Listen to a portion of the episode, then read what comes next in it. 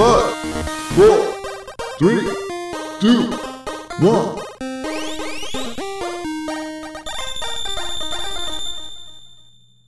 Good luck. Bienvenidos Chotacupas, esto es el último Phoenix Down, episodio 93. Ah, Camino al 100. Pero eso va a tener que ser el año que viene porque este es el último del 2022. Si han pateado un cupa, son uno de nosotros.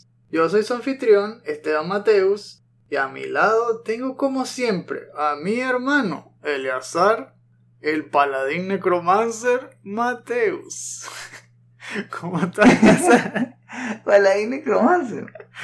Ya la, la fusión está completa ya. Ya, ya no había terminado un paladín, ahora full necromancer y se fusionaron las clases. A tiempo para Diablo 4 el año que viene. ¿Sí se fusionaron? ¿Cuándo? ¿Qué? No, lo sé, no. Ah, ok. Se fusionaron en tu persona.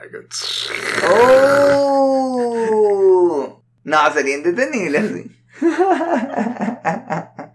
Haciendo mighty con un ejércitazo de esqueletos. Entonces, que, ajá, ok. Te revivo y ahora te doy esta hora, ve. Eh, muchacho. Me vino puro esqueleto Owly. ¿Cómo se verían eso? Se ve esquelético pero limpiecito. Me encantaría que hicieran una clase así. ¡Wow! Ya han hecho eso de mezclar skills. Ahora porque no pueden mezclar clases. Come on. Do it, Blizzard. Do it. Ya, ya sería un, un, un DLC como de que, hey, give me my money. Qué bueno, ahora sí no necesito ningún juego más. si ya con la clase normal era infinito, imagínate si puedes mezclar las clases. No, suena demasiado bueno para ser verdad que hicieran algo así como por pura diversión, no sé. ¡Wow! Sería genial. Y hablando de pura diversión, ¿cómo te trata la vida? En este último tracto del año, ya acabándose el 2022.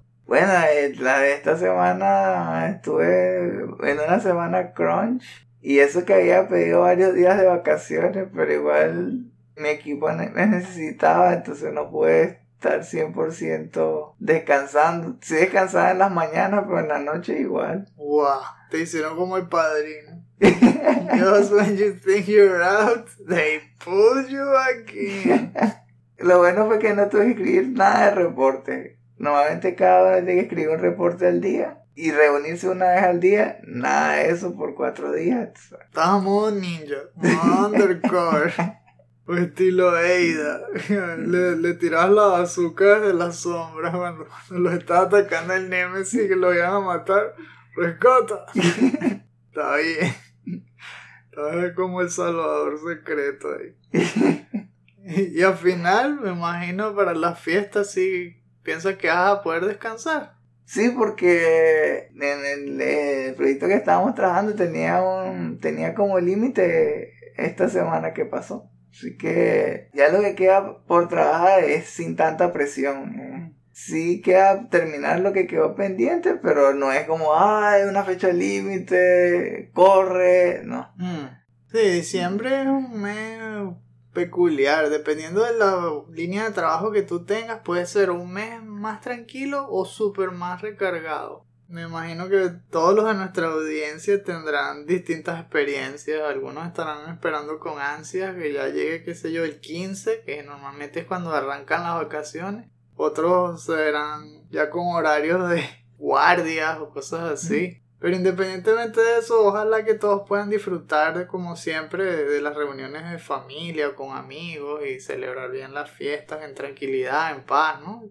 Que la Navidad los agarre a todos bien y que puedan disfrutarla también y, y el año nuevo, ¿no? Que vengan las comilonas, ¿eh? Eso siempre es sabroso.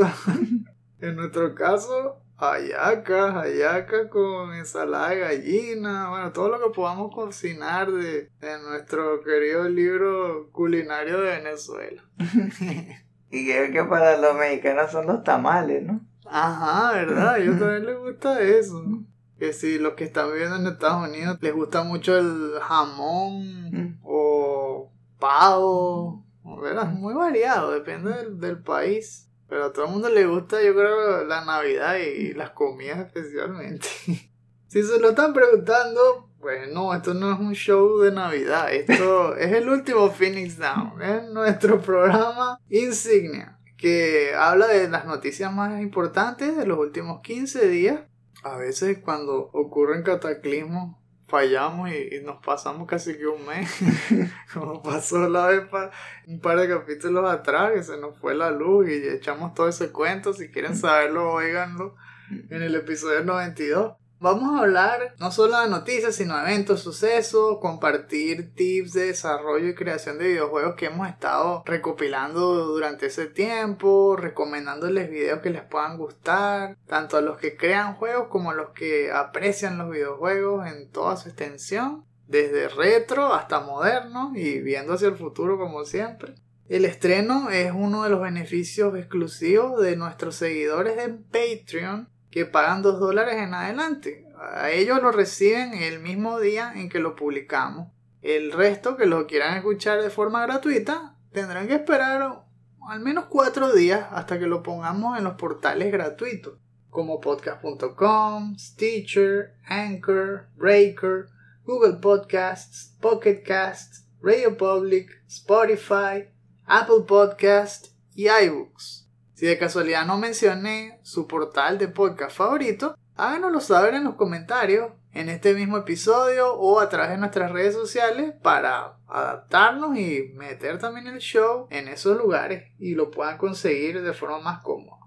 Asimismo, pueden apoyar nuestro proyecto comprando nuestra merch a través de nuestras tiendas. Están tiendas digitales como Society 6 y Redbubble, que por cierto, en todas estas épocas previas a la Navidad, siempre están haciendo ofertas interesantes. A veces les ofrecen free shipping, otras veces les ofrecen descuentos en diferentes categorías. Me refiero a ropa, decoraciones para el hogar. Y ustedes van viendo lo que quieran comprar para regalar. Eligen el día en que estén en rebaja y aprovechan y ahorran y además resuelven la Navidad. Si quieren los modelos más modernos y exclusivos, entonces tienen que visitar nuestra tienda. Es chutacupas.shop donde tenemos una gala de franelas diferentes, modelos que no salen en ninguna otra tienda y que también eh, esperamos que puedan disfrutar y que se las puedan regalar a aquellos que les encantan los videojuegos retro.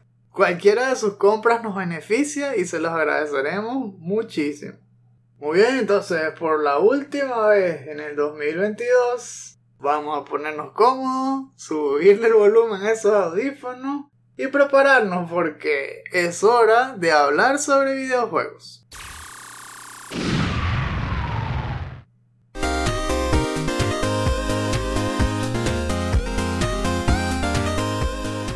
Este show podría ser kilométrico, espero que estén bien sentados. Vamos a comenzar con las noticias de Abreboca, resumiendo lo que más nos gustó antes de todo este vendaval de cosas. Vamos a mencionar dos reviews como solemos hacer. Una de Callisto Protocol y dos Marvel Midnight Suns. De Callisto Protocol fue lamentablemente una desilusión. Me rompe el corazón decirlo, pero parece que no fue lo que estábamos esperando. Y eso que habíamos visto tantos videos, tantos devlogs, me sorprende que no haya dado la talla específicamente en la parte de el combate y en todo lo que tenía que ver con la exploración.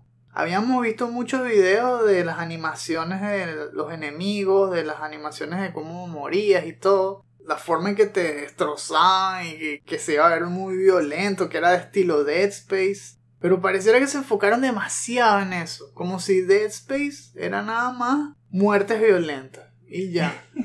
Y resulta que ignoraron un montón de otras cosas que uno ya espera en un juego de survival horror. Me llamó la atención que otros youtubers y seguidores del género survival horror, expertos, ¿no? Como esta Fear Hunter, que ya es muy fanática de Resident Evil, que la, yo la empecé a ver después de que ella hizo ese especial con Michael Huber de DC hablando de la franquicia Resident Evil. Y me gusta, ¿no? Como ella analiza también los juegos. Pues resulta que ella también lo jugó, dijo que le desilusionó. Este Ralph de Skill Up también. Ah, todavía no he visto qué piensa Hubert.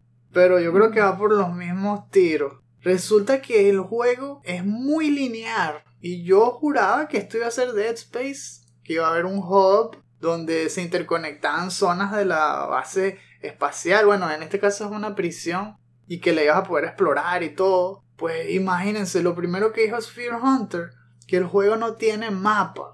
Como dicen de que no lo necesita. Es siempre ve hacia adelante, muchacho. Eso es toda la dirección. Que, wow, es, es sobresimplificado. El combate se vuelve un caos cuando peleas contra varios enemigos. Todo está basado en un sistema de dodge que lo haces a través de las palancas, ¿no? Con la palanca izquierda creo que es. No tienes lock on. Y es fácil hacerle dodge a un enemigo, pero cuando te empiezan a atacar de diferentes direcciones, se vuelve bastante frustrante y mueres a cada rato. Entonces me parece irónico que lo que ellos se están enfocando de ponerle un millón de animaciones de muerte es lo que la gente menos quiere ver. Porque cada vez que la gente empieza a morir y morir, más bien se hartan del juego. Y yo he visto más de uno dándole quit y borrando el juego así estilo Kyle. Y entonces, ¿para qué le meten más animaciones de muerte si la gente no quiere morir? Qué triste. No puede ser, ¿verdad? Capaz también puede pasar que la persona le fastidie tanto morir tantas veces contra un grupo de enemigos que decidan saltar la animación. bueno, digo, se gastó un montón de, marketing, yo lo he visto mucho, los promos y todo, pero yo creo que solo los más hardcore son los que lo van a saber aprovechar, los que tengan paciencia y no les importa morir tanto para poder ver todo lo que ofrece el juego, aunque el juego es corto también y la historia como que tampoco es muy profunda. Eh, es un gusto, parece bastante niche, y valdrá la pena cuando rebajan el precio. Eso es lo que estoy viendo. Igual yo lo quiero jugar, pero ya sé que 70 dólares no vale este juego. Ni de casualidad. El otro que sorprendió pero positivo fue Marvel Midnight Suns. Que tiene un promedio de reviews en Metacritic de 83. Ah, por cierto, el de Calisto fue 73.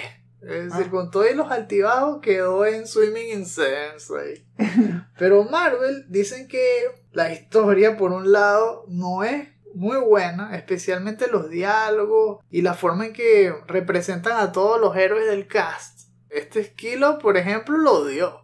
Dice que son ridículos la forma en que se ponen a Blade y Captain Marvel y todo, porque no se parecen para nada a los originales. Parece como si fuese una serie de estas de románticas o de CW que pone que si Blade hace yoga, una cosa así. Eh, una broma absurda. Ah. Porque contrasta las escenas en donde el combate es buenísimo.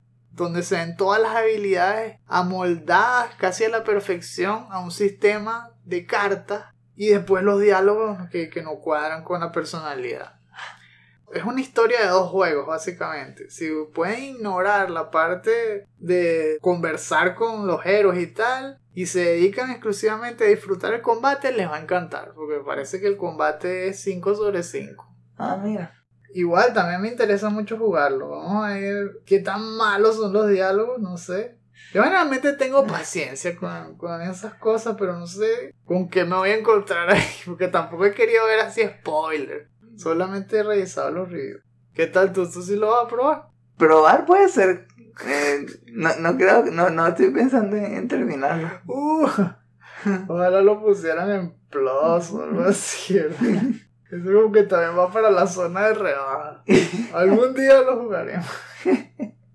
y finalmente, nada más para hacerles el update. Otra vez, la compra Activision Blizzard sigue poniéndose cada vez más compleja. Lo que creíamos que iba a ser una transacción 100% segura ha terminado siendo, yo creo que el tema del año. Desde que comenzamos, ¿te acuerdas? Yo creo que mm. desde enero anunció Microsoft esto. Y estamos en diciembre y las cosas no se ven claras. Ahora resulta que la FTC, que es la comisión esta de Federal de Intercambio, la Federal Trade Commission de Estados Unidos, ahora demandó a Microsoft para bloquear la adquisición de Activision Blizzard. Es decir, que los esfuerzos de Sony han dado bastante fruto. No solamente las comisiones de Europa, específicamente de la UK, le están poniendo muchos peros a la compra, sino también ahora Estados Unidos. Y por lo que he visto en otros podcasts, específicamente en el de Sacred Symbols, Colin dijo algo muy interesante. Dice que es muy probable que haya más participantes de lo que uno sabe. Esto es como Game of Thrones. no solo es Sony el interesado en bloquear esto, sino aparentemente Google. A Google le conviene que no se dé la compra de Activision Blizzard, porque si eso ocurre, Microsoft sería dueño de King. King, a su vez, es uno de los mayores vendedores de juegos móviles en la Google Play Store. Y entonces cuando Microsoft tenga dominio de eso los va a quitar y los va a poner en una tienda de Microsoft. Y le va a hacer la guerra a Google. Y Google quiere matar eso de raíz. Por eso yo creo que detrás de Telam está apoyando y ahora están apareciendo estos bloqueos y wow como que no es tan claro si se va a dar la compra Tendremos que ver qué sucede en el 2023. En la noticia número uno de este episodio, vamos a hablar de los Game Awards 2022 y cuáles fueron los resultados, cuáles fueron los eventos, las cosas que nos llamaron la atención. Los galardones se entregaron el 8 de diciembre en la noche. En Estados Unidos fue a las 7 y media hora del este. Pero a nosotros nos tocó ver eso a la 1 y media de la mañana. todos zombies ahí. Yo no lo pude ver todo, nada más vi el comienzo y después al día siguiente sí, vi todo el evento grabado. Demasiado gente, no, no puede ser que amanecer. El, el show duró como cuatro horas. Era un maratón, era demasiado largo. Pero al final, después de verlo, me gustó bastante. Me parece que en general mejoró la calidad aún más, porque antes era decente, solo que sí tenía de vez en cuando esos momentos todos cringe o, o demasiada propaganda. Pero esta vez se sintió más serio, me gustó también cómo estaba decorado el escenario, en serio cada vez se parece más a los Oscars y cosas así. El tipo está apuntando a que se vea como los premios de Academy Awards pero antes, ¿no? Como, como era cuando éramos nosotros niños, en los 90 y tal, dándole ese aire de, de elegancia y todo. Eso no excluyó que hubiese momentos locos. claro. Y es que eso seguramente es lo que ustedes quieren escuchar. ¿Qué fue lo más loco del programa? Ya sabíamos que íbamos a entregar el premio, pero no sabíamos quiénes. Y hubo muchos invitados que nos agarraron por sorpresa. De hecho, el primero que trajeron al escenario fue Al Pacino. ¿Qué es eso? si uno apostara a eso, hubiese perdido todo tu dinero. ¿Quién va a ser el primero en caminar? Nunca hubiese dicho Al Pacino. Y Al Pacino es loquísimo. Yo lo veía él siempre serio en sus películas, en que si el perfume de mujer, el padrino, todas esas matanzas que él ha hecho. Y llegó aquí echando toda pura broma y que oh, this is very cool. ¿Qué, es eso? El Pacino habla así. Diciendo que no podía leer bien el teleprompter. el tipo era una guachafita ahí. Y lo que hizo fue entregar el premio de mejor actor y se lo ganó Christopher Judge. Que por cierto fue otro de los momentos locos del programa. Porque el tipo se quedó pegado hablando cuando ganó. Yo creo que fácil, 5 minutos. Y tal vez me quedo corto. Nunca había visto eso. No le pusieron música, no vino nadie a buscarlo. Le tenían miedo que no, a crédito, búscalo tú, ve a bajarlo tú de ahí. y se quedó, claro, hablando de lo orgulloso que estaba el equipo con lo que trabajó, hablando de lo difícil que era ser parte de la industria, un montón de cosas. Casi que se lanzó una TED Talk, como tú dijiste. y al final este Kili le echó broma todo el programa, porque a los demás sí los apuraron. Todo lo que él hizo lo pagaron los demás. apenas ganaban, casi que se subían y decían, thank you, y empezó a subir la música. ya, ya estaba hablando demasiado, bate, bate. y había una promoción, por cierto, de Steam regalando Steam Decks, uno por minuto a los que estuvieran viendo el programa en vivo a través de Steam TV. Bueno, ahí Kili que me imagino que un montón de gente se ganó Steam Decks por el discurso de agradecimiento de Christopher Judge. Y asimismo, bueno, hubo otras celebridades inesperadas. Salió que Daniel Craig, el que antes era James Bond, ¿no? El último James Bond. Salió Ryan Johnson. Un montón de cosas que, ¿qué es eso? ¿Qué hacen ustedes ahí? Ustedes- Ryan Johnson, no. Ustedes no juegan. Lo más loco fue al final del programa. Ganó Elden Ring, ¿no? De Game of the Year, que de eso vamos a leer un poquito más adelante. Y resulta que justo después de que ellos dieron las gracias y eso, de entre ellos salió un chamo. Yo creo que era adolescente, o tal vez. Sí, yo creo que es adolescente. A decir y que yo quiero nominar este premio al rabino Bill Clinton. Literalmente eso fue lo que dijo. Y todo el mundo se quedó aquí, ¿what? ¿Quién eres tú? y resulta que era un coleado. El chamo llevaba sentado en el programa horas. Porque entonces todo el mundo empezó a investigarlo. ¿Sabes cómo es la gente? Descubren algo y siempre están los que grabaron el programa y tal. Empezaron a volverlo a ver y a tomar screenshots y lo consiguieron en varias tomas. Estaba sentado ahí entre las celebridades. Después cuando ganó Elden Ring se paró junto con el equipo de From Software y caminó con ellos hasta el escenario. Y yo creo que ellos pensaban que él era parte de los que ayudaban, ¿no? De los que guiaban a la gente a recibir los premios. Subió las escaleras, nadie le dijo nada. Se quedó parado al lado de Miyazaki y todo mientras daba su discurso. Y después de que ellos terminaron, se coló entre ellos y agarró el micrófono y dijo eso. ¿Qué es eso? Obviamente lo arrestaron. Ya di- dijo Jeff Keighley que lo metieron preso y tal. Otra cosa curiosa, no solo fue el mensaje que más de uno ya tendrá sus teorías. Es súper raro, no sé qué significará. Si es un- una trigger ahí, un grupo todo oculto, una sociedad secreta, ¿qué? o una crítica, algo con- contra los judíos, no sé, ¿verdad? Es, es rarísimo. Pero esto no fue su primer evento. Resulta que ese chamo en el 2019 también se coló e interrumpió un evento de World of Warcraft para decir algo y que Free Hong Kong. Y Ah. después también se coló en un partido de la NBA y también dijo otra frase. ¿Qué? O sea, se la pasa haciendo eso. Y no sé si lo me habrán metido preso las dos veces pasadas, pero ya hay que. Oh, tú otra vez, bueno, a a la celda de siempre. Perro. Tiene que mejorar la seguridad. Ya debería estar como en una especie de, de lista de lista negra en todos los eventos. Mira, si ven a este chamo, repórtalo. Y meterlo en un software de esto que, que le pueden proyectar cómo va a envejecer. Y ya tienen todas las variantes. Así se ve el bigote, así se ve cuando tenga 20, así se ve cuando tenga 25. wow, porque sí, cuando era más niñito hizo lo otro. Y como ahora tiene pelo largo y tal, y es más grande, entonces ya no saben quién es. Ya, ya el dicho es otra persona. ya. Y no lo detienen, no vale.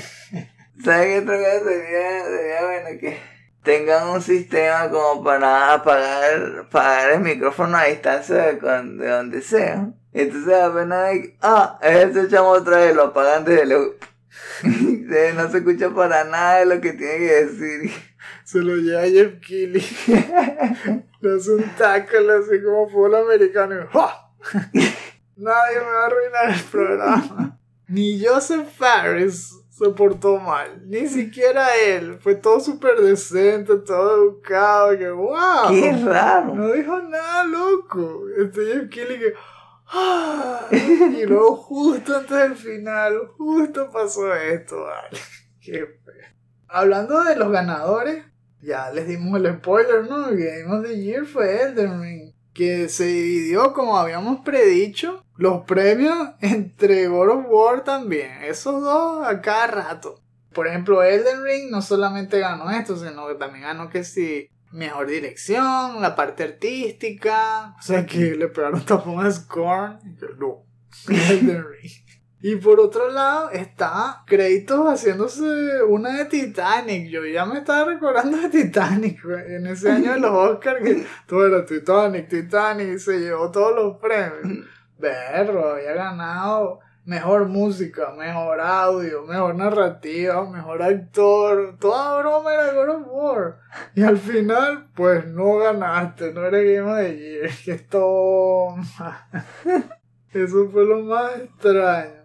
Como habíamos dicho, era una pelea ruda. Y yo creo que Elden Ring pareciera que sí lo merece, ¿verdad? Desde el principio del 2022 Sí. fue el juego que acaparó todas las noticias y todo el mundo estaba súper emocionado. No solo por el hype, sino porque de verdad era bueno el juego. El primer open world de From Software. Y con eso, ese diseño artístico y todas esas opciones de desarrollar el personaje que te da tanta libertad. Digno ganador, está bien. Pareciera que o es siempre de PlayStation o de From Software últimamente lo que se llaman que el Game of the Year. Sí. La otra vez fue Sekiro y ahora Elden Ring.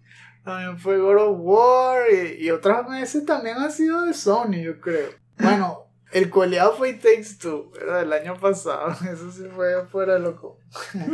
en el mejor indie eh, estaba Stray, eso sí. Todo lo que era indie se lo llevó Stray. La parte de mobile se lo llevó Marvel Snap. Y ese juego acaba de salir. Yo creo que esa es la fiebre del futuro. Y me enteré que los que lo hicieron vinieron del equipo que hizo Hearthstone. Yo me acuerdo Ah, yo me acuerdo, ese juego también envició a media humanidad con juegos de cartas. Y ahora como que es lo mismo, pero es de Marvel. Ese juego va a dar bastante que hablar en el 2023. Eso, esto es nada más el comienzo. el mejor community support fue Final Fantasy XIV. Es decir, que le ganó a todos esos juegos de, de Battle Royale. Está bien. Pero un Battle Royale bueno, de, de los de pelea, fue el que ganó Fighting Game, porque Multiverso fue el que se llevó el galardón. ah, mira. En el mejor juego de acción ganó Bayonetta. En el mejor juego VR sí ganó Moss. Ganó Bayonetta. Sí, ganó Bayonetta. Y el premio lo aceptó fue Doug Bowser, el propio representante de Nintendo. O sea, no, no trajeron a los de Platinum ni nada. Me imagino que para que no se guindaran ahí a hablar de. de ¿Cómo que se llama? La, la actriz esta Elena, la verdad que se había quejado y le echó tierra. Sí, ahí se fueron por la vía más diplomática, que viniera Doug Bowser y aceptara en representación de ellos. El mejor juego de familia fue Kirby and the Forgotten Land. El mejor juego de estrategia se lo llevó Mario plus Rabbids. Que me sorprendió, porque los otros eran RTS, se veían más profundos, pero parece que un juegazo.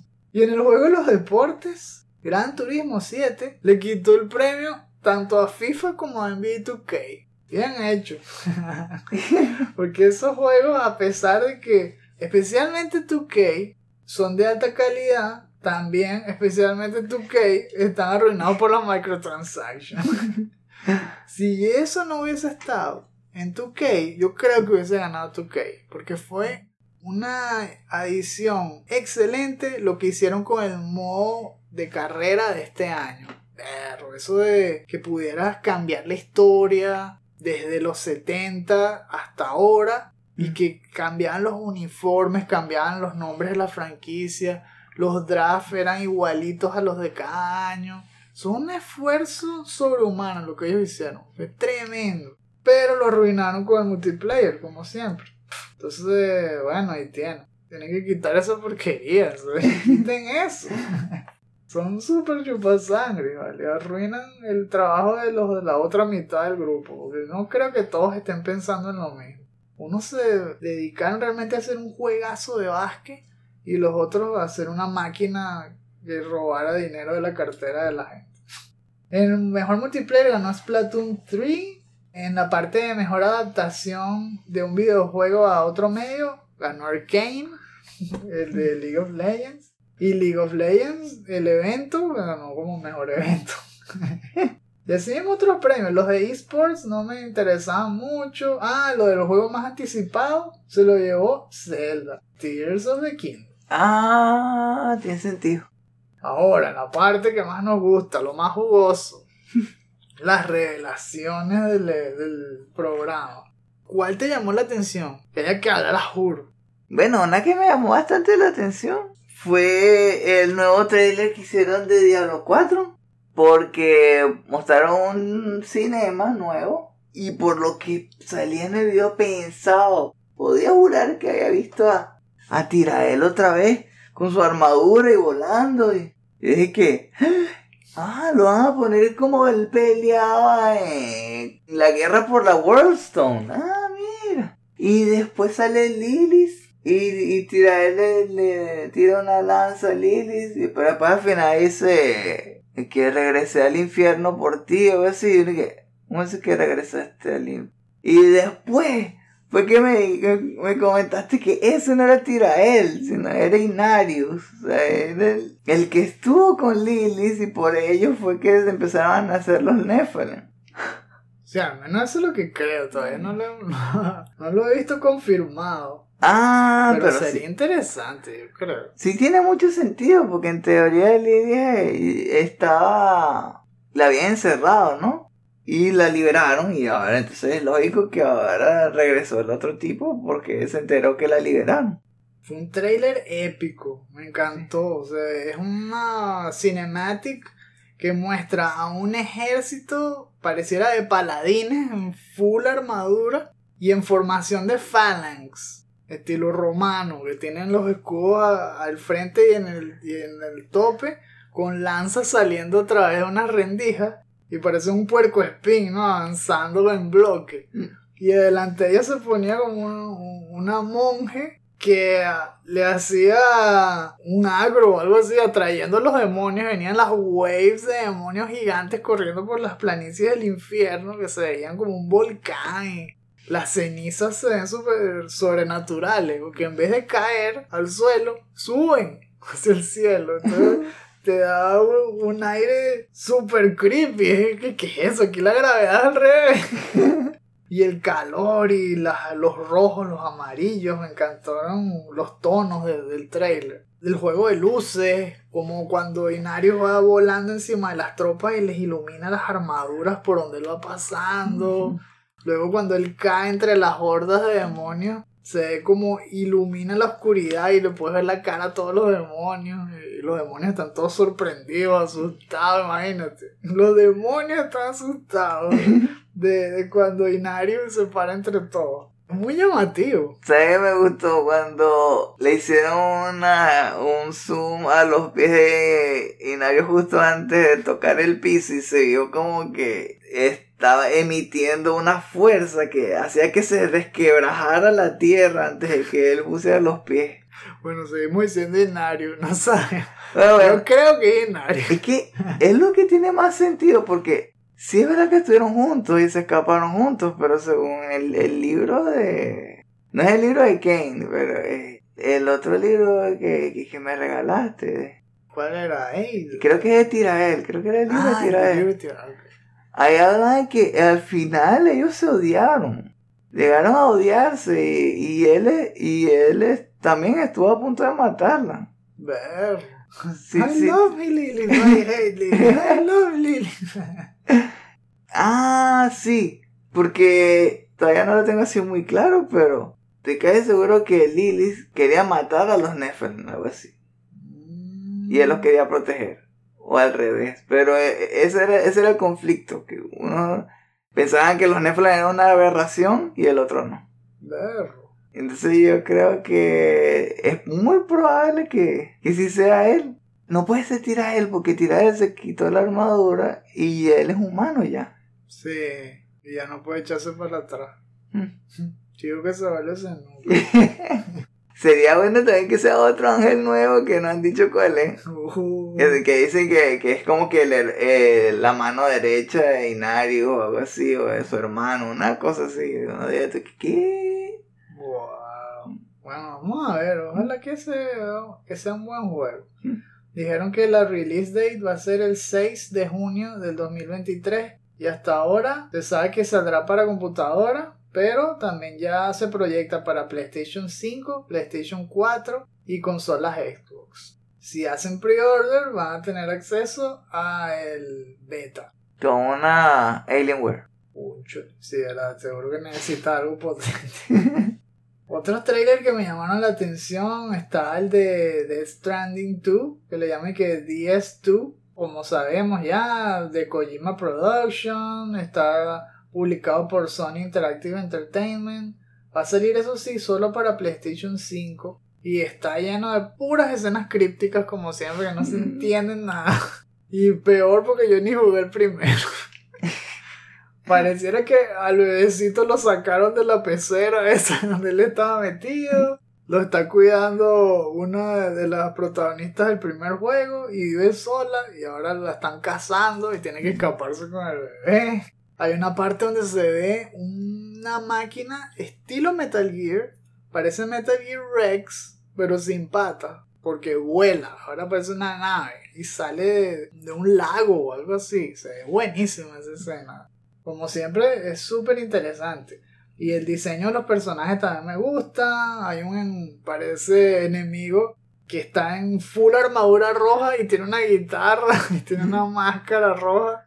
Y justo cuando se la va a quitar se acaba el trailer. ¿Sabes cómo es? Típico Kojima, ahí andando todos locos y que no se entiende nada. Otro que se llevó muchas de las miradas fue Star Wars Jedi Survivor. Este trailer de Respawn Entertainment y publicado por EA Games, esta es la secuela de Star Wars Jedi Fallen Order y va a seguirle los pasos al mismo protagonista pero ahora con barba. O sea que eso inmediatamente hace que tenga más fuerza ahora. Parece, porque pelea mejor, los gráficos se ven con más estilo, le están agregando mechanics incluso de bestias. Ahora puedes montar bestias estilo Chocobo. Puedes hacer gliding así, planeando estilo Zelda o Horizon, que ahora también lo tiene. Pero con bestias también, le agarra las patas ahí a un pajarraco gigante y vuela por toda la etapa. El combate me encanta, porque tiene dismemberment estratégico, que puedes romper las patas a los robots, o el brazo, o la cabeza, dependiendo de donde le tiras el sable de luz. Tiene mejor movimiento de traverso y mejores gráficos. Yo creo que tiene todo para ser mucho mejor que el primero. Va a ser solo para la Next Gen. Es decir, solo PlayStation 5, Xbox Series X y S y PC de alto nivel, como dices tú, de Alienware para arriba.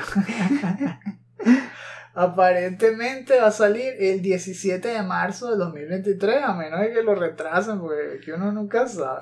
Otra cosa de combate, que se me olvidó decirle, puedes hacer dual wielding, o sea que ahora puedes tener un, un sale de luz en cada mano y tienes poderes estilo Kylo Ren. Paras los láseres a mitad del aire, tienes incluso el mismo sale de luz de Kylo Ren con los dos pinchos así hacia los lados. No sé, también tiene un montón de cosas crípticas que ya veremos cuando salga. ¿Otro trailer que te haya llamado la atención? El de Hades 2. Oh, sí. Lo primero que me llamó la atención es, fueron los dibujos, esta, esta pelea en la noche, pues que parecían como dos brujas. Y después al final resulta que era, era un entrenamiento. Y después cuando ponen el gameplay se, se veía muy muy parecido a Transistor viendo ahí el tema y esto y que, ah, sí, que tiene que morir Cronos y que espera. Entonces después empiezas a ver todas las animaciones de, de pelea, los efectos especiales, la, eh, la cámara se isométrica. Ya empiezas a empezar como a armar, conectar los puntos. Ah, ese, ese es. Pero esta, esta es como una este es la, este es el segundo juego, wow. Totalmente inesperado, yo no sabía que iban a poner eso hoy. ¿Quién va a poner eso ese día? Se ve también de otro nivel, como las animaciones, y estoy pensando, ¿eso realmente lo dibujaron o lo habrán, o lo habrán hecho con algún motor o algo? Porque se ve muy, muy, muy bien. Los efectos que colocan por cada ataque, los ataques de, electricidad, cómo se, cómo reflejan así con los efectos especiales, el impacto de los golpes, en verdad que se ve muy bien hecho el gameplay, así se ve que es divertido, que va a ser divertido jugar.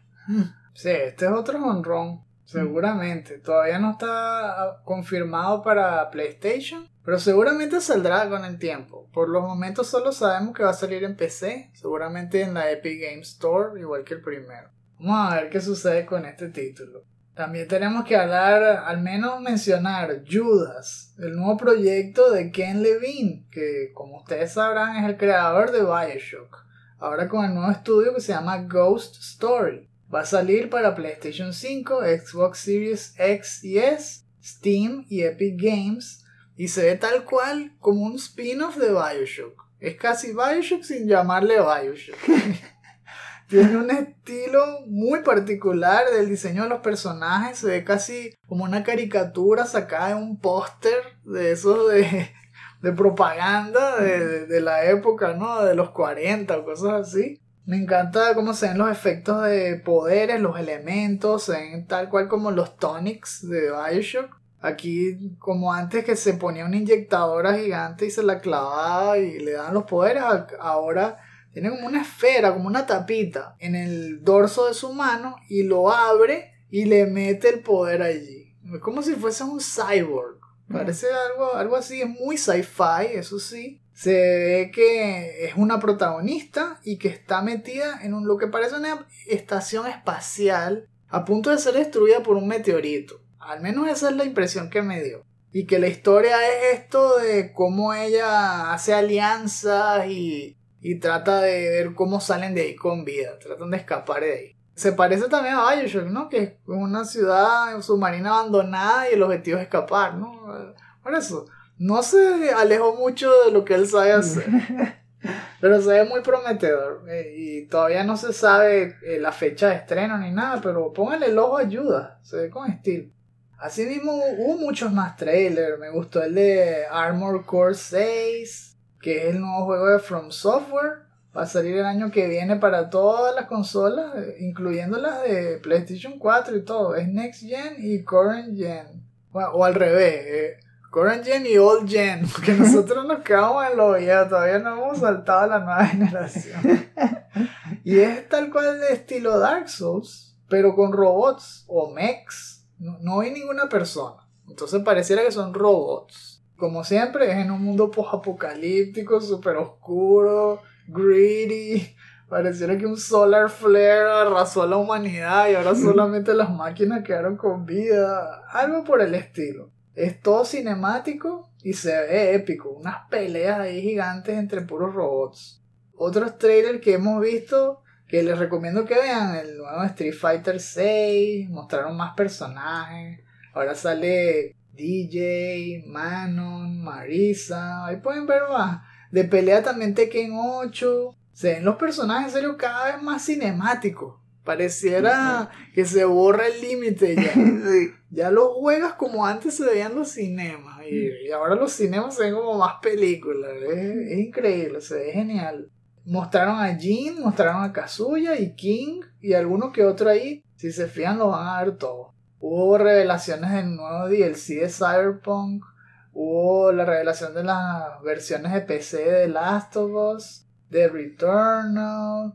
Ah, sí, hubo un nuevo proyecto que está haciendo Bandai Namco, aliado con Amazon, para competir con Henshin Impact. Ah. se llama Blue Protocol y es tal cual como un action RPG, pero un estilo muy anime. Yo escribí aquí en las anotaciones Xenoblades mezclado con Henshin Impact, porque parece, de verdad que el combate se ve estilo Xenoblades, pero el arte es tal cual Henshin Impact, con mucho magia y cosas así tipo anime. A los que les guste eso, yo creo que les va a atraer. El último que les vamos a decir, así estilo menciones honoríficas, es Viewfinder. Yo creo que sabes a lo que me refiero. ¿Qué te pareció ese juego, sea? Estuve casi todo el trailer con la boca abierta, que no podía creer. No podía creer lo que estaba viendo. No sé cómo lo hicieron. Se terminó y dije, es que ese juego es que tiene que correr a juro con una consola next gen o current gen. No hay otra forma porque la manera en cómo se resuelve los acertijos parece difícil de creer. Es uno de esos juegos donde uno dice, es mejor que la gente lo vea a uno explicarlo para que se lleven la sorpresa. Tiene que ver con perspectiva y exploración. Una nueva manera de abrir nuevos caminos para avanzar en la historia. Y todo en primera persona, ¿no? Sí, que me hizo pensar que, que muy probablemente era para VR. Si fuera así... Sería épico. Sí. la forma en que mezclan las ilusiones ópticas con el level design te deja loco, ¿verdad? Yo no sé cómo adaptan eso. Sale que tú puedes tomarle una foto a otro lugar y mientras estás caminando en un barranco, por ejemplo, subes la foto y si en la foto hay un puente, mágicamente cuando bajas la foto ahora el puente está ahí. Pero el puente está viéndose como se veía en la foto. Si tú estás en un mundo a color y la foto era en blanco y negro, igual se ve el puente en blanco y negro con un pedazo de cielo atrás y, todo igualito a como se veía levantando la imagen y viéndola en vivo. Y se mezclan como si fuese del mismo lugar todo el tiempo. Es algo realmente increíble. Lo Que tienen que entiendan. ver, Sí. De verdad que me gustaron estos shows y así mismo hay muchos más trailers. Vean lo que lo van a disfrutar. Estuvo bastante bueno este programa. Pero vamos ahora a pasar con la segunda noticia.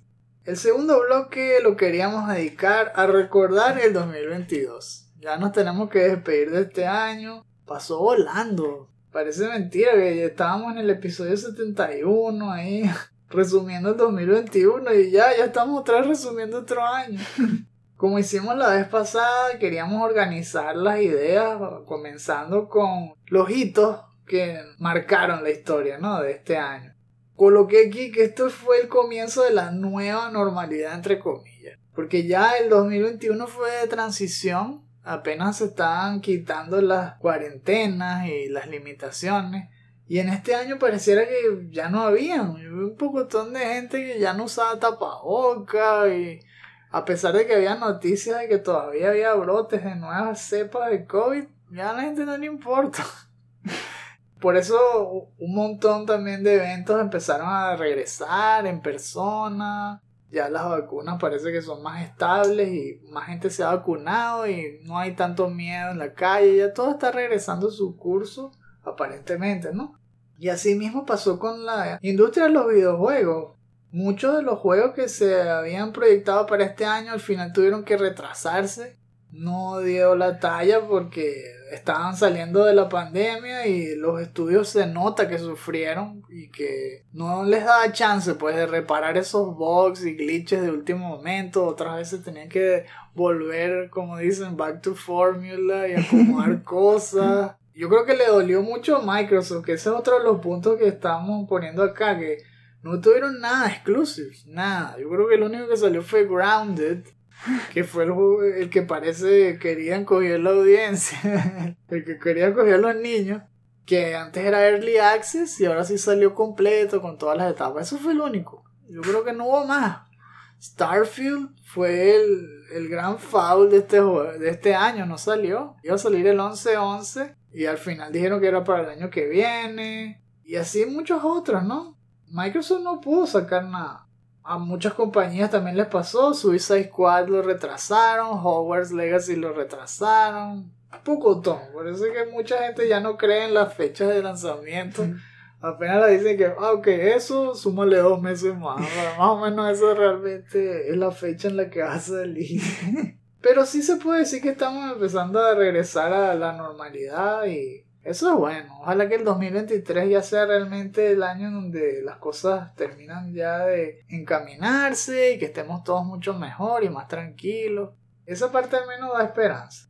Este año también fue la era de las adquisiciones. Todo el mundo empezó a consolidarse ahí. Empezó Microsoft con otra compra, la compra más salvaje de la historia de los videojuegos, que 70 billones de dólares, que es comprando Activision Blizzard, que todavía, como les comentamos al comienzo, no tiene futuro claro. Después Sony compró Bungie. Luego el Embracer Group empezó a absorber a todo el planeta y a comprar un millón de estudios. Se compró Tomb Raider, se compró Deus Ex, un montón de cosas. Loquísimas esas noticias, cómo cambiaban de mano. Al menos da esperanza de que otras franquicias que estaban totalmente muertas, como la de Legacy of Kane, ahora sí tengan chance de ver la luz del día. Porque Bracer no se puede decir que no le gusta lanzar juegos. Esos bichos sí lanzan como una ametralladora y trrr, estrenan como 40 juegos al año. Aunque no vendan mucho, pero al menos los sacan. Así que sí vamos a tener chance de ver otro Legacy of Kane, yo creo, eventualmente. Y veremos cómo ¿Con qué tanto cariño trata Embracer Group a esa franquicia que acaba de comprar? Nintendo flojeó para mí, no sé qué te parece.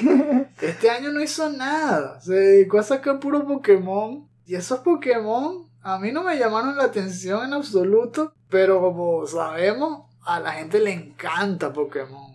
Y no importa lo que la gente diga, cómo los critiquen, igual los van a comprar, todos corriendo. La otra vez dijimos que God of War rompió todos los récords y tal, el Ragnarok vendiendo 5 millones de copias. Y eso era lo más rápido, algo así, que había vendido una franquicia de Sony. Y una semana después, ¿saben cuánto vendió Pokémon Scarlet y Pokémon Violet? 10 millones. Uf.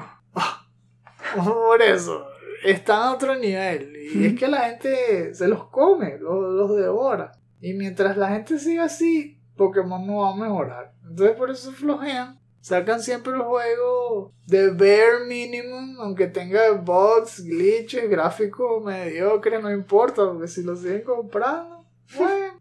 Si les gusta así, bueno, feliz, está bien, pues disfruten Pokémon. Solo que no me llamó la atención casi nada. Me gusta más todavía. Es lo que ellos han sacado antes. Que no nos hemos podido comprar, pero poco a poco vamos a ir adquiriendo. Mm. No hubo señales de Switch Pro. Lo que sí me gustó, la película de Mario, ¿no? ¿Qué te parece?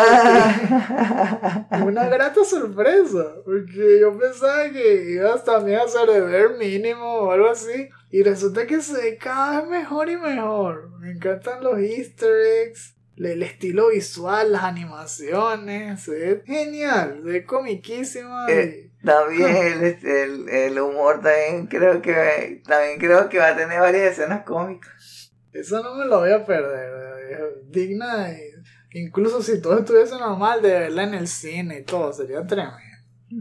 Para mí también este año me alegró que fue el retorno del survival horror, pero ahora con todas las de la ley reapareció Silent Hill, se reforzó Resident Evil y empezaron a salir competencias que se inspiraron en ello, como el Callisto Protocol, que ya vimos, bueno, no dio la talla, ¿no? Pero al menos dio ese primer paso. Esperemos que si no muere la franquicia, la secuela sea lo que realmente esta tenía eh, el potencial de haber sido. Y en el campo indie también hubo buenos survival horror. Está el jueguito este que se llama Signalis. Que todo el mundo que, que, le encanta el género lo recomienda porque se ve como si fuese un juego de PlayStation 1, pero con mechanics survival horror más moderna. El estilo de la cámara parece el Metal Gear Solid visto como desde arriba o en casi isométrico, con gráficos 3D poligonales, pero es todo sci-fi y, y eso, con mucho survival horror.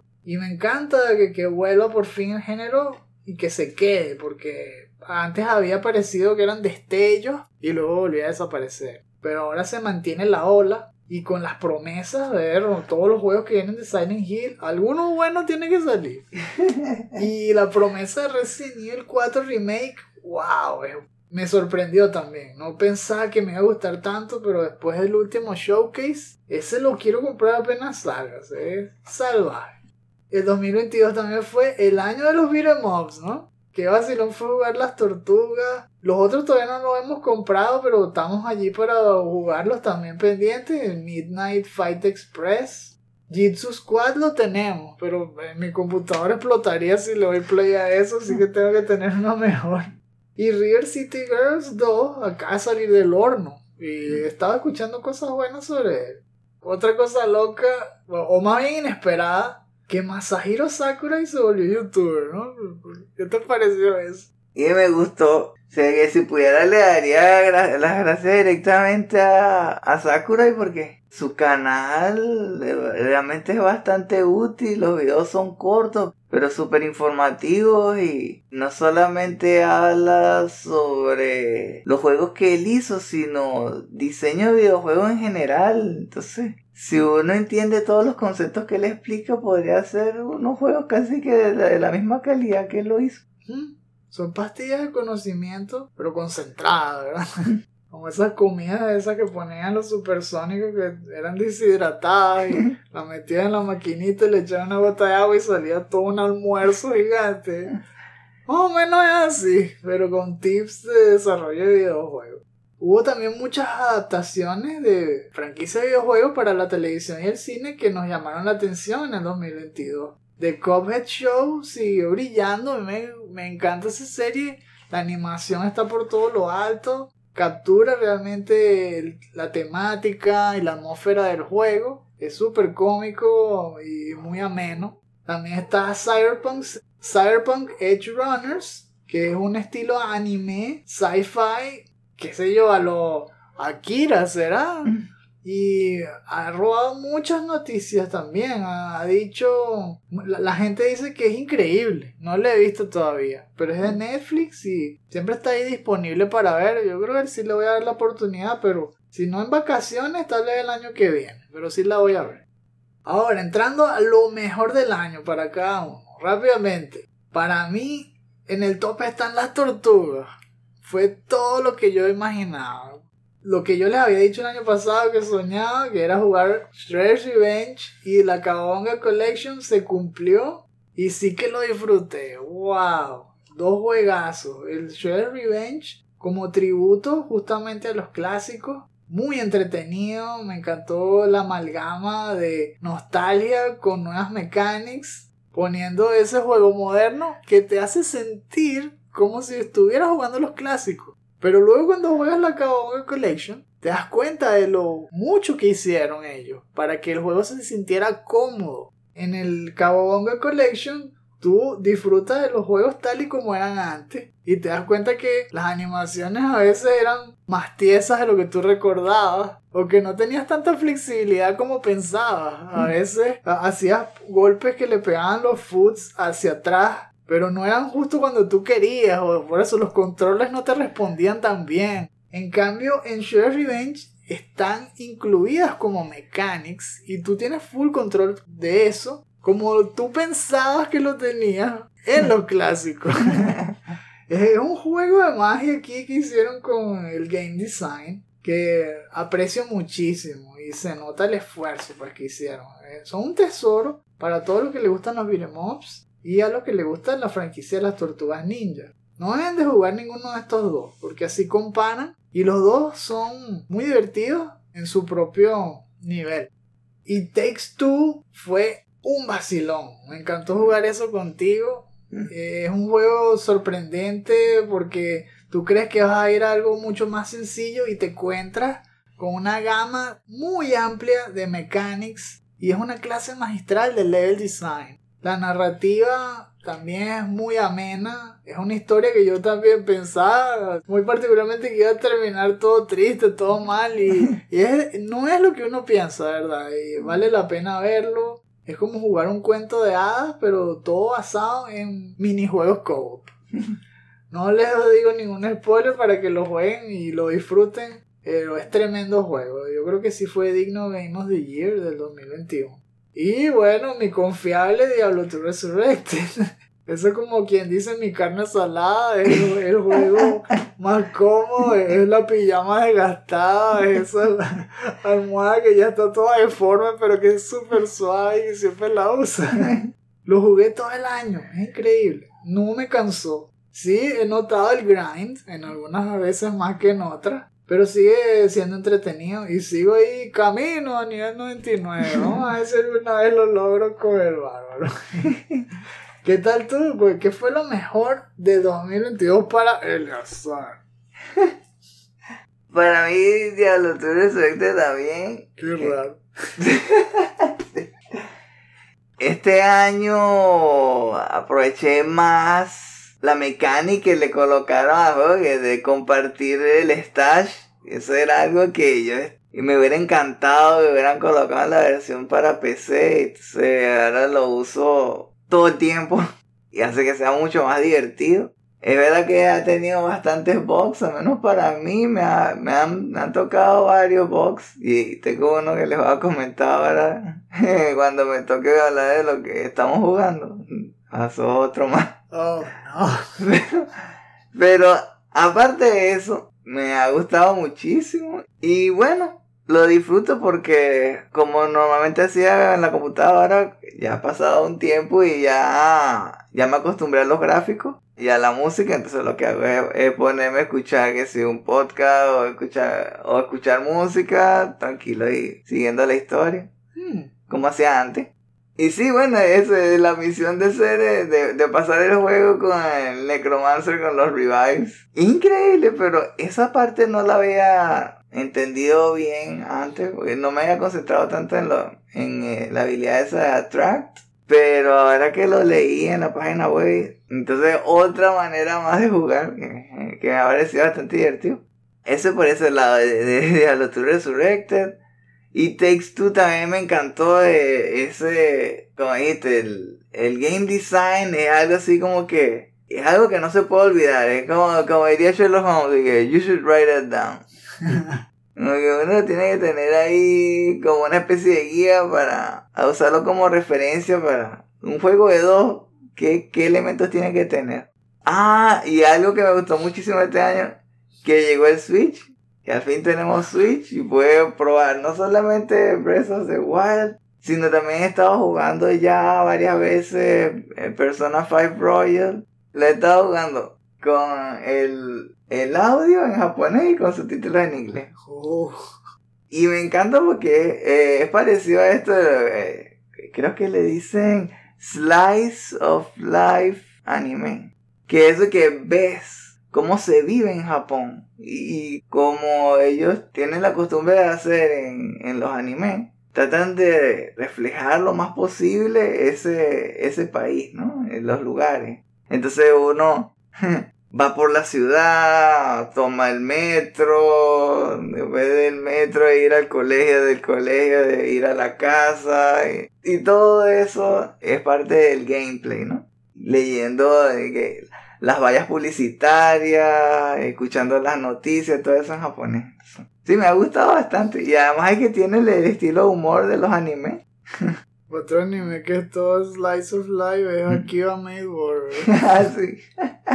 Son igualitos. O- Como en las calles de Japón seguro que todas las mates se, se caen al tiro. ¿verdad? ¿Qué? ¿No? ¿No es así? No puede ser que eso no sea verdad. No las aguas. No, qué vacilada eso en serio. Y sí, yo, yo creo que eso sería, eso sería así, como que los tres puntos más importantes para mí. Para cerrar el segmento, lo más esperado del 2023. Uno, comprarnos por fin un PlayStation 5. Tiene que ser el 2023. Ese tiene que ser el año. Donde demos el paso a la current gen y podamos jugar todos esos juegazos que vienen. Yo creo que sí vamos a poder. La otra vez era comprar un PlayStation 5 y un Switch. Al menos se pudo el Switch. Entonces, bueno, ahora viene el otro. Quiero también que podamos jugar God of War Ragnarok y muchos de esos títulos que vienen tempranito en el año, como Hogwarts Legacy, que se ve tremendo. Eso también me llama mucho la atención. Y todos esos DLCs también, como el de Horizon, todo eso que va a salir entre enero y marzo. O bueno, Horizon es en abril, pero eso, eh, ese primer cuarto del año va a ser salvaje. Es increíble el montón de juegos que van a salir en esos cuatro meses. El 2023 pudiese ser el año del Survival Horror AAA. Lo digo justamente porque antes los juegos indie eran los que tomaban la batuta y sacaban constantemente juegos de horror, mientras que los AAA eran ahí de vez en cuando. Esta vez estamos viendo que las grandes compañías van a mantenerse sacando juegos durante los próximos 12 meses. Comenzando tempranito en enero con el Dead Space Remake, que se ve increíble. Este me da más confianza de que Callisto Protocol, no solo porque ya vimos ahora cómo es Callisto, sino porque han sido muy transparentes desde su inicio, a través de los Death Blocks en donde mostraron literalmente todas las fases de la creación del juego y vimos cómo eran los modelos sin texturas y cómo usaban las animaciones para que todo encajara y poco a poco le iban poniendo capas y capas de detalles hasta que se ve como lo estamos viendo hoy en día, sino que han también lanzado muchos previews largos sin corte y tú ves realmente cómo corre el juego de principio hasta que se acabe el segmento. estás viendo lo que es y lo que se ve es genial. Me encantan los diálogos, la historia, el toque cinematográfico. No solamente hace que salte a la vista como si estuvieses viendo, qué sé yo, aliens o algo así, sino que tú te sientes transportado ahí. El efecto de inmersión es muy efectivo. Mm. Para mí va a ser un juegazo seguro. Y muy poco después, en marzo, viene el Resident Evil 4 Remake, que como mencioné antes, es una super sorpresa. Yo creía que iba a ser mucho más mediocre la, la traducción del juego clásico al actual porque no habían pasado muchos años. Pero resulta que supieron cómo hacerlo. Están aplicándole el estilo de Resident Evil 2 Remake, que me encantó tanto, a la premisa de Resident Evil 4. Es decir, no están literalmente haciendo Resident Evil 4, sino la versión de Resident Evil 2 Remake de Resident Evil 4. Así que es mucho más terrorífico. Conserva la cámara, conserva las ideas de que te persigan cosas invulnerables y tal, tipo Nemesis, pero ahora en un campo abierto, con un montón de enemigos, con una AI mucho más desarrollada. Es interesantísima la premisa no aguanto para jugarlo. Yo creo que va a ser tremendo también. Aparentemente va a correr en PlayStation 4. No sé si mi PlayStation 4 explotaría si yo corro eso, así que no sé. Igual me lo quiero comprar porque el pase de 4 a 5 es gratis, así que para mí matanga lo, puedo probar al menos un poquito. Si digo que lo fuerza mucho, ya lo debo jugar, pero al menos ya lo tengo para PlayStation 5. Diablo 4. Me gustan también los previews que han salido. Sí, estoy un poco hesitante por lo del historial de Blizzard y las microtransactions. Sí, sobre, sobre todo por eso, ¿no? Sí. Pero el gameplay se ve prometedor. De lo único del gameplay que no me gusta es que haya tanta gente ahí corriendo por todos lados. Para mí, Diablo nunca ha sido un MMO y no me gustaría que se convierta en un MMO. Si lo juego con otras personas es porque yo quiero jugarlo específicamente con esas personas haciendo una party, pero no jugar con extraños ni nada. Ahí veré qué tal me resulta jugarlo, pero bueno. Me encanta es la atmósfera, me encanta la premisa del- y la- el, el build de los personajes. Voy a usar el bárbaro como siempre. Y luego veré los demás. Pero bueno, ahí, ahí vamos a ver qué tan diferente es de los clásicos. Y por supuesto la lluvia de indies que siempre nos sorprenden. Nada más para mencionar dos, está The Plucky Squire, que es esa mezcla ahí de 3D y todo, parece como si fuesen hechos de plastilina y todo, me encanta ese juego. Y Planet of Lana, que yo sé que te gusta mucho, Sí. que es un puzzle platformer, estilo Oddworld y todo, pero en un mundo sci-fi. Y así como estos habrá un, un montón de juegos que ni sabemos que existen y que nos sorprenderán en el 2023, que lo vemos con mucho ánimo, esperamos que ustedes también. Vamos a ver lo que nos traen los siguientes 12 meses de videojuegos. It's quiet. Too quiet.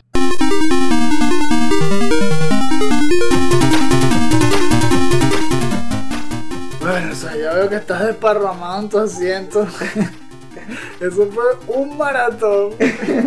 Pero es el maratón ya para ponernos cerquita de la línea final. Ya se va a acabar el episodio y se va a acabar el 2022. Y voy a compartirle lo que he estado jugando en las últimas dos semanas. Por cierto, he podido jugar más de lo normal. Fue justamente porque tú estabas de vacaciones, o de vacaciones entre comillas. Y tuvimos chance de probar muchos más juegos de lo normal. Un poquito cada día. Disfrutamos mucho beat'em ups, especialmente los de las tortugas. Incluso jugamos el de Chip and Dale's 2 en Nintendo. Que lo teníamos ahí agarrando polvo de hace meses y por fin lo probamos. Pero eventualmente quería terminar de contarles lo que pasó en Diablo 2 Resurrected. Nada más para que se enteren. No quiero que tampoco que se aburran. Yo sé que he hablado bastante de eso y que no he progresado mucho porque ya estoy en- casi que en el endgame. Estoy es tratando de llegar a nivel 99. Como reto personal, porque nunca lo he logrado. Yo sé que al final incluso tú peleas contra los Uber. Que si Uber Diablo, Uber Mephisto tal. Yo nunca he visto eso. Voy a ver si es posible que lo logre en esta versión de Diablo 2. Y así eh, he tratado de terminarlo en Hell, que ha sido todo un reto. Con todo y que no me han matado tanto como yo pensaba, porque Cuando yo traté de hacer esto antes, me di mucha más paliza en computadora. Ahora he estado encontrando obstáculos que han sido más aburridos que frustrantes porque me quitan mucho tiempo. Y subir de nivel cada vez me cuesta más, avanzar me cuesta más. Las cosas estas de que ponen enemigos con resistencias que anulan a mi ayudante, las detesto. Hacen la experiencia mucho más monótona. Yo soy el único que los puedo matar. Me tarda mucho. Y bueno, ahí estoy cazando runas otra, todavía. En lo mismo. Ya soy nivel 82. Bastante alto. Pero ahí voy a seguir jugando. Yo, yo sí quiero tratar de llegar a mi objetivo. Quiero, al menos con el bárbaro, ser nivel 99 y terminarlo en Hell.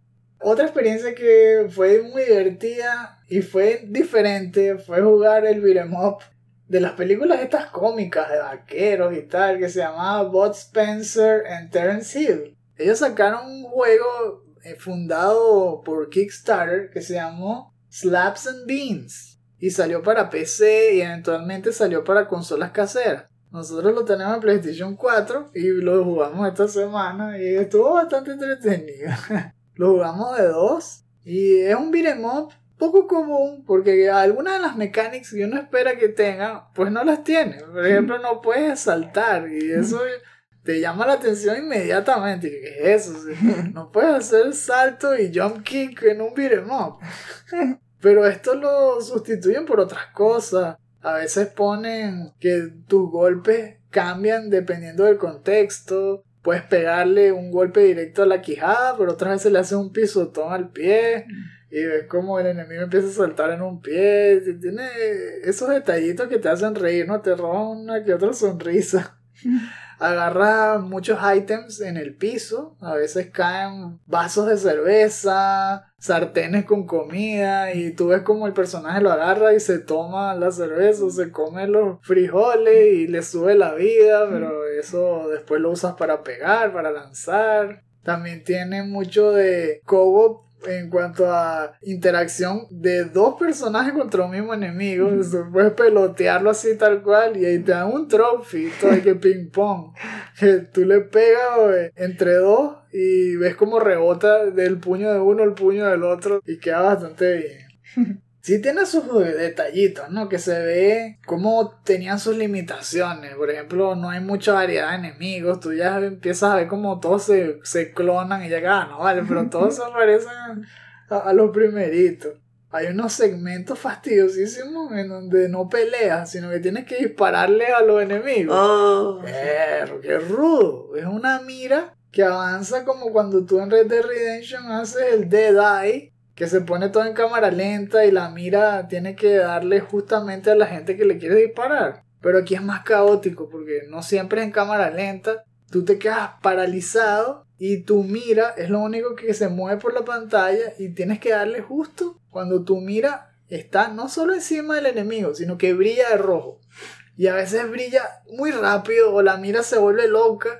Y si tú fallas un tiro o dos, ya estás frito y fallas la secuencia y te, te caen a tiro y tienes que empezar otra vez. Sí, es como que le pegan un tiro a los personajes. Espera un momento, espera un momento, vamos a comenzar otra vez. Se van corriendo, se mueve la pantalla hacia un lado y otra vez se regresan. Y de, ahora sí, ahora sí, ahora sí. Y otra vez comienza la animación. Taima, Taima, no me peguen más tiros. es bueno, yo lo compré en rebaja si a ustedes les gustan los beat'em ups, específicamente probar todos los sabores de beat'em ups, les puede gustar este. Cómpreselo también cuando esté bien barato. Eso lo venden a 2.50, una cosa así, dólares. No hay pele con eso. Seguro que lo ponen en esta época navideña. Órale, un chance. Ya más o menos ya les comenté que jugué Persona 5 Royal. Y eso que la experiencia que me gustó bastante ya me estoy como más metiendo en el mundo de, del juego, en lo que es las peleas, que tener a más de una persona en la party, que cada uno tenga su persona, ya entendiendo más o menos cuál es el lore, cómo uno cambia de mundo. Ya como que sí, como que me estoy pendiente, ¿cómo, ¿cómo es que se dice? Getting your feet wet, ¿se dice así? No sé. Como ah, sí, meti, estás metiendo el, el, dedo pulgar ahí en la piscina, que vamos a ver qué temperatura tiene. sí. Estás mojándote los dedos ya. sí, pues, yo creo que ya, ya, el conocimiento así básico, o sea, la- las mechanics básicas ya están ahí. Ah, lo que falta es la parte de meterme en el mundo del colegio como tal. No comenzaba que sí, que sí, las clases hacer tareas o algo así. Yo pensaba que algo así iba a pasar, pero hasta ahora no ha pasado. Pero me ha gustado bastante, sí. Y lo que, ah, otro, lo que, lo otro que le quería comentar en Diablo 3 Resurrected fue ese glitch. Ah. Pude matar a, a, a Duriel de Nightmare, pero no fue fácil. Porque, yo te lo había comentado, ¿no? Yo dije, ajá, tengo el Necromancer. Yo no puedo ir a pelear contra él de una vez. No, no, no, no. Tengo que prepararme. Entonces, abro la puerta a la tumba y ya está estallada la pared, ya está listo, ¿no? Entonces, abro el portal, me voy a la ciudad. Y digo, bien, voy a ir a pelear contra varios enemigos para tener varios revives. Después voy a la ciudad, me compro unas pociones, empiezo a tomar puras pociones para tener resistencia al frío. Me regreso a la tumba y apenas entro, la pared está como si nunca se hubiera estallado. Está como si nunca hubiera usado el bastón. Y que, espera, ¿qué pasó aquí? Entonces digo, mm, ¿será que reinició todo lo que había hecho? ¿Será que todavía tengo el bastón o algo así? Le doy al lugar donde uno coloca el, el bastón. No me hace caso. Espera. No puede ser. Yo pensé, ¿será que me están diciendo que tengo que comenzar otra vez? Tengo que ir a cada lugar y recuperar cada pieza otra vez. No Oh. puede ser. Dije, "Mm, tal vez es un... Sí, debe ser un glitch o algo. Me voy. Me cambié de acto. Regresé. Igual. Ah, Oh. ok. Me salí de la cueva. Abrí un portal fuera. Después regresé ahí a pie. Igual. Ah, espera, espera, espera. No, eso último sí funcionó. Pero pensé, no voy a abrir el portal aquí porque eso fue, puede ser que fue el error. Entonces me voy a meter y abro un portal ahí adentro. Ahí no me da problema.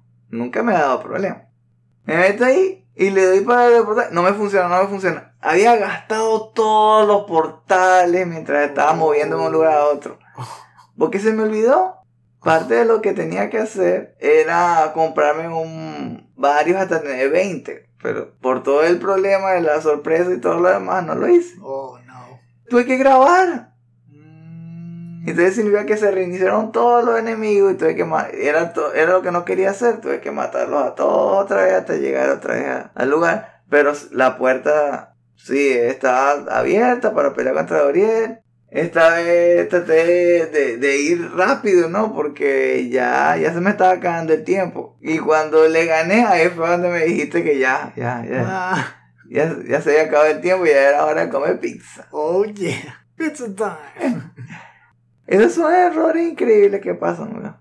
Pero menos mal que no fue algo que, que rompió por completo el juego, sino que había una manera de solucionarlo. Eso, son- eso sí, lo, sí, sí lo he notado, que sí ha habido glitches raros, pero si uno como que da un paso hacia atrás y regresa, ah, sigue igual, normal. Mentira, mentira. Eh, No ha sido así tan grave, menos mal. Durió el robo antes de Navidad. Fastidioso.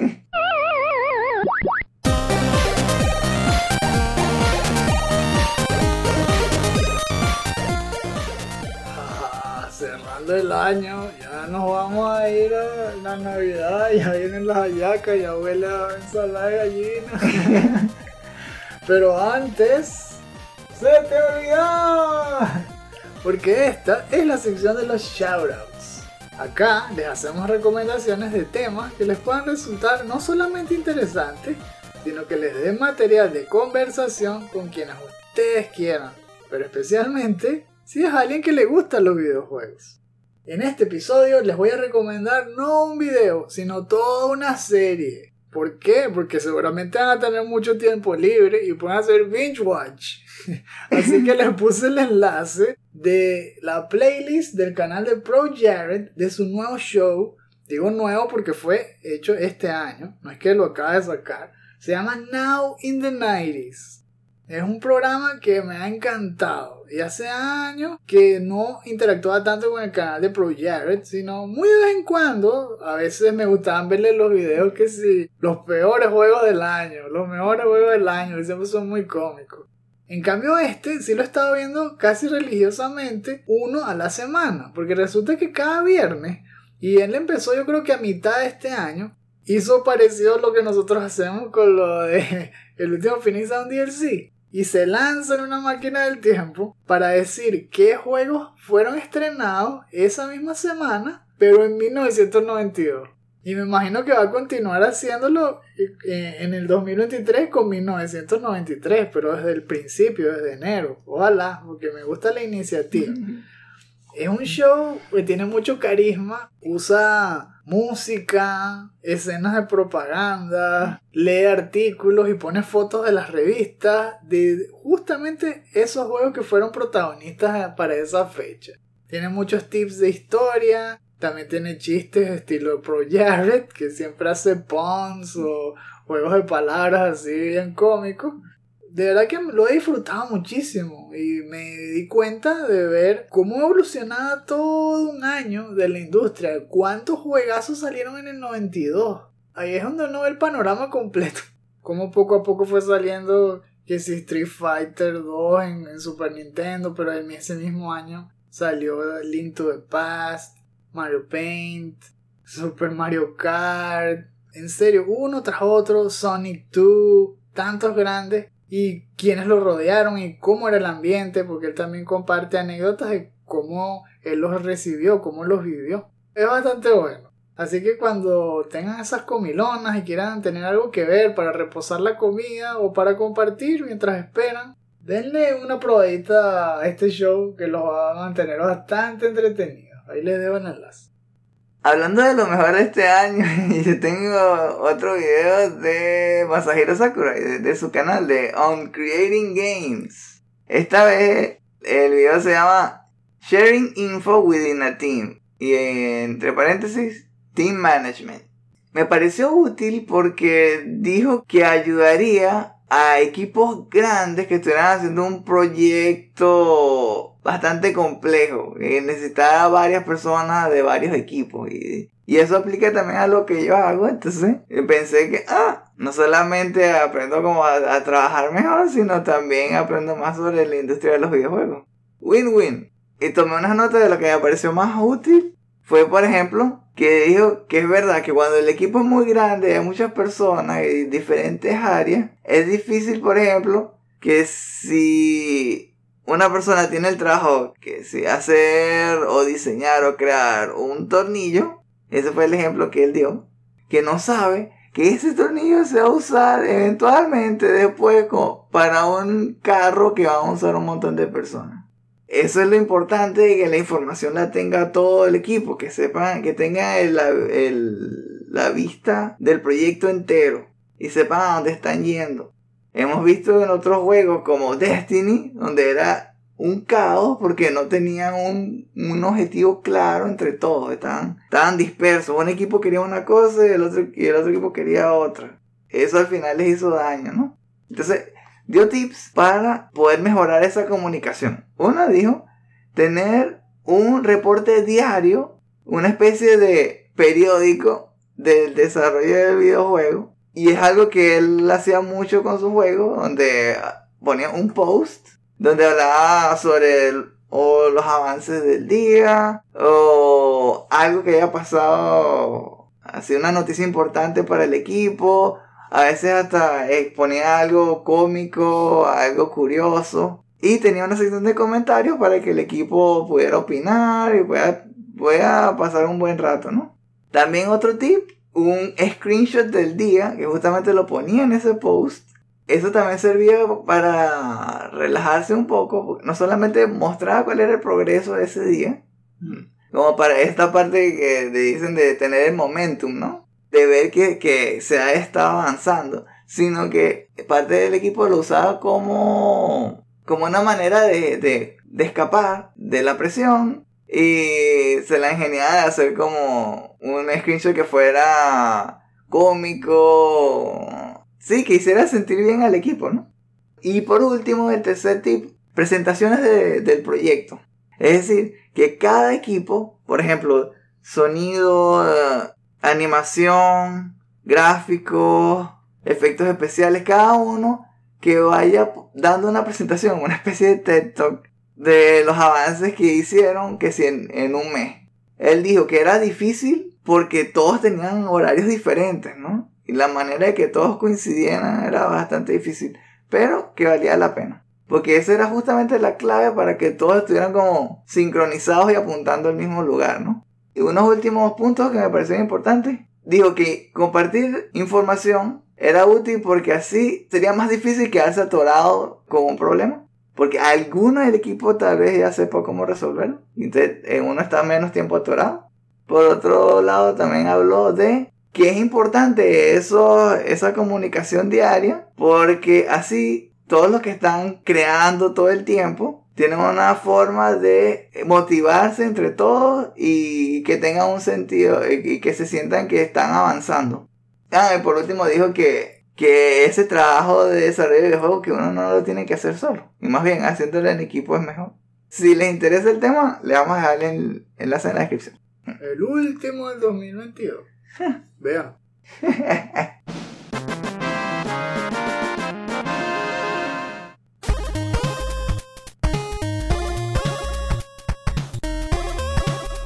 Ok. A ver, es hora de terminar este episodio. Recuerden que este podcast es un estreno exclusivo para nuestros Patreons de 2 dólares en adelante. Para escuchar cada episodio al momento de su estreno, considera convertirte en uno de nuestros Patreons.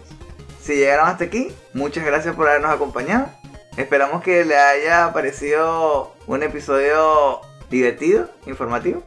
Para encontrar más artículos, reseñas, videos y podcasts como este, échenle un vistazo a nuestra página chutacupas.com. Eso es chuta, K O O P A S.com. chutacupas.com.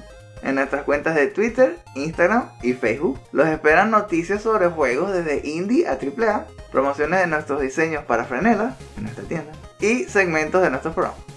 Los invitamos a que dejen sus comentarios en la sección inferior o en nuestras redes sociales. Nos gustaría saber, ¿piensan probar Callisto Protocol aún con todo lo que les hemos comentado? ¿Piensan que vale la pena probarlo? ¿Quién piensan que debe haber ganado? ¿God of War, Ragnarok o Elden Ring? ¿Y por qué? ¿Cuál es el momento que les pareció más importante en los Game Awards? ¿Qué es lo que más les gustó de este año y qué les gustaría que pase el año que viene? Si se suscriben al nivel de plata, sus comentarios podrán ser incluidos en los futuros episodios del último Phoenix Down.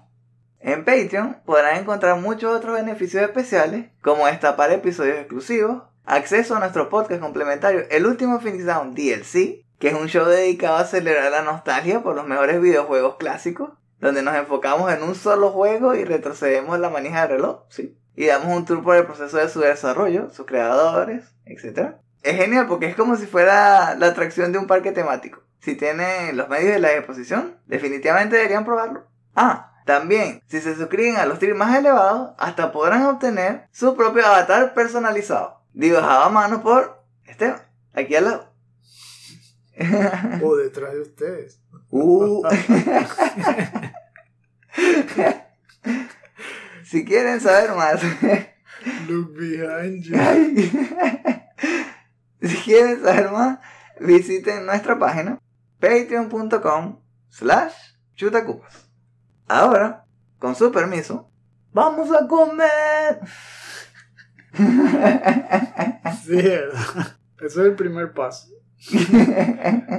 Comer para no morir y después para decorar la casa, prepararnos para Navidad y todas esas comilonas y vemos si podemos jugar, ¿no? Ojalá que cerremos el año con broche de oro. Tenemos varios ahí en la lista. Por ejemplo, hay que terminar el Manhattan Project. ah, ese, ese, ese, yo creo que sí, sí lo vamos a poder lograr, yo creo. Y Terror Sin Time también. Bueno, eso sí. Ese ya está difícil. No, y si nos volvimos unos, unos pros, que lo podemos pasar en media hora. Que, ah, falta, falta una hora para que se acabe el año. Bueno, que sí tenemos tiempo. vamos. Todavía chance. Entonces, nos vemos el año que viene. Y recuerden, no hay quits, solo retries. Feliz Navidad y feliz Año Nuevo. Ah, ¿verdad? No Feliz. Navidad. Y feliz año nada también. No solo los locos celebren con responsabilidad.